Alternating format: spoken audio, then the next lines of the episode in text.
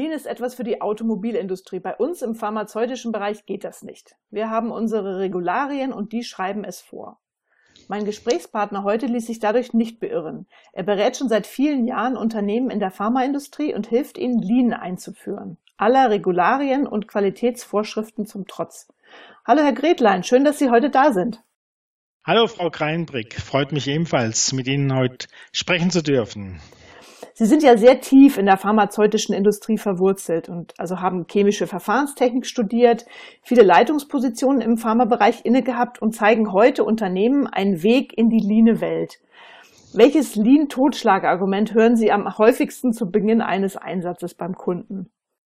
Nun, der häufigste Satz lautet ganz einfach, wir sind keine Automobilhersteller. Bei uns ist alles anders und außerdem müssen wir es so wegen den Regularien machen. Also kommen Sie mir nicht mit den Dingen, die die Automobilindustrie kann.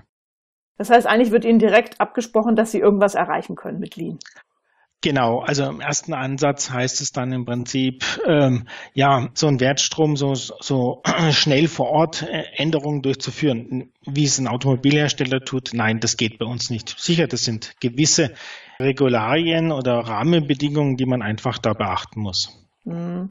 Also die Unternehmen, denen Sie tätig sind, die arbeiten ja auch nun mal nach Standard Operation Procedures, nach Good Manufacturing Practice und Bestände mhm. von bis zu 300 Tagen und Durchlaufzeiten von bis zu 400 Tagen sind da keine Seltenheit. Wie gehen Sie also vor, wenn Sie Prozesse vereinfachen und Durchlaufzeiten verkürzen wollen? Was machen Sie? Also im ersten Schritt schauen wir uns eigentlich den End-to-End-Wertstrom an. Insbesondere nehmen wir dann auch mit auf den Auftragsabwicklungsprozess. Also der fängt schon bei der Planung an. wenn man diesen entsprechenden Wertstrom hat und die ganzen transparenten Zusammenhänge darstellt, mit den äh, beteiligten Personen auch dann entsprechend die zeitraubenden Bereiche herausarbeitet, dann kommt eigentlich oft ein Bild heraus, beispielsweise, dass zum Beispiel die Qualitätskontrolle äh, für Analyse und Freigabe der Herstellstufen einen ziemlich hohen Anteil der Durchlaufzeit ausmacht. Es können aber auch Bestände natürlich sein. Aber zum Beispiel, wenn ich jetzt so bleibe mal bei der Qualitätskontrolle, das heißt, dort hat man dann die ersten Ideen, wo man dann sagt, okay, das ist doch schon ein ziemlicher hoher Anteil Teilweise kann das in der Qualitätskontrolle bis zu 60 Prozent ausmachen der Durchlaufzeit. Ja. Äh, so dass man dann im Prinzip den nächsten Schritt starten und sagen, okay, wie wollen wir das jetzt verbessern, den Gesamtprozess?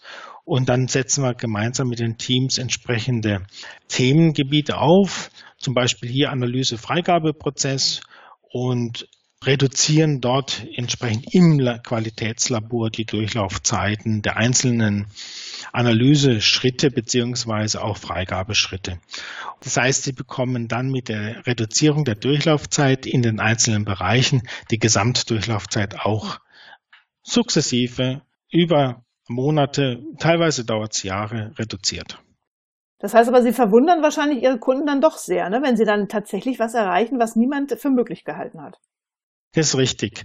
Und das Beispiel äh, zeigt eigentlich, dass man immer darauf achten muss, wo denn die Verschwendungen innerhalb der Prozessschritte sind.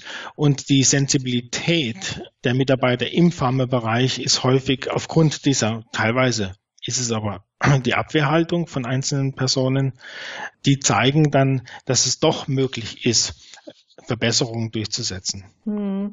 Also ich denke, neben all dieser Nachteile haben sie ja auch einen Vorteil, weil die Unternehmen, die Arzneimittel herstellen, meist nicht ganz so groß sind. Also 90 Prozent haben weniger als 500 Mitarbeiter. Und das macht Veränderungsarbeit doch hoffentlich etwas überschaubarer, oder? Es ist richtig, dass man bei Unternehmen so mit, mit bis zu 500, circa 500 Leuten natürlich auch, wenn die Geschäftsführung und die Führungskräfte dahinter stehen, schneller vorankommt als in Großkonzernen. Pauschal kann man es aber nicht sagen.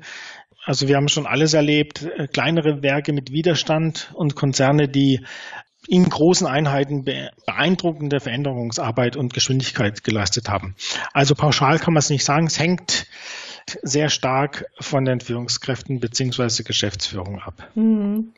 Haben Sie zum Abschluss so ein besonders beeindruckendes Beispiel für Lean trotz Regularien? Also wir hatten einen Standort, der stand tatsächlich auf der Kippe. Und äh, auf der Kippe hier heißt, äh, sie waren nicht mehr wettbewerbsfähig. Es hat einfach zu lang gedauert, bis sie ihre Produkte liefern konnten.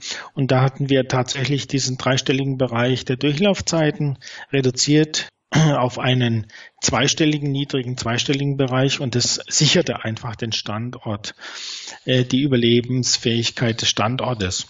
Und das war doch beeindruckend, denn am Anfang hat es niemand geglaubt und also der Geschäftsführer, der damalige, hat gesagt, das ist unser letzter Versuch, mhm. im Prinzip innerhalb des Konzernes im Wettbewerb durchzuhalten. Und sie haben es geschafft und heute stehen die entsprechend da und sind der Best Practice innerhalb des Konzerns. Ja, das ist doch ein super Beispiel. Mhm. Herr Gretlein, ich danke Ihnen für den ersten Eindruck in die, in die mhm. Pharmabranche und wie man da überhaupt Lean umsetzen kann. Und ich freue mich sehr auf Ihren Besuch auf dem Lean Around the Clock in 2019 in Mannheim, wo Sie ja dann noch viel mehr darüber berichten werden. Ja, herzlichen Dank für die Einladung auch.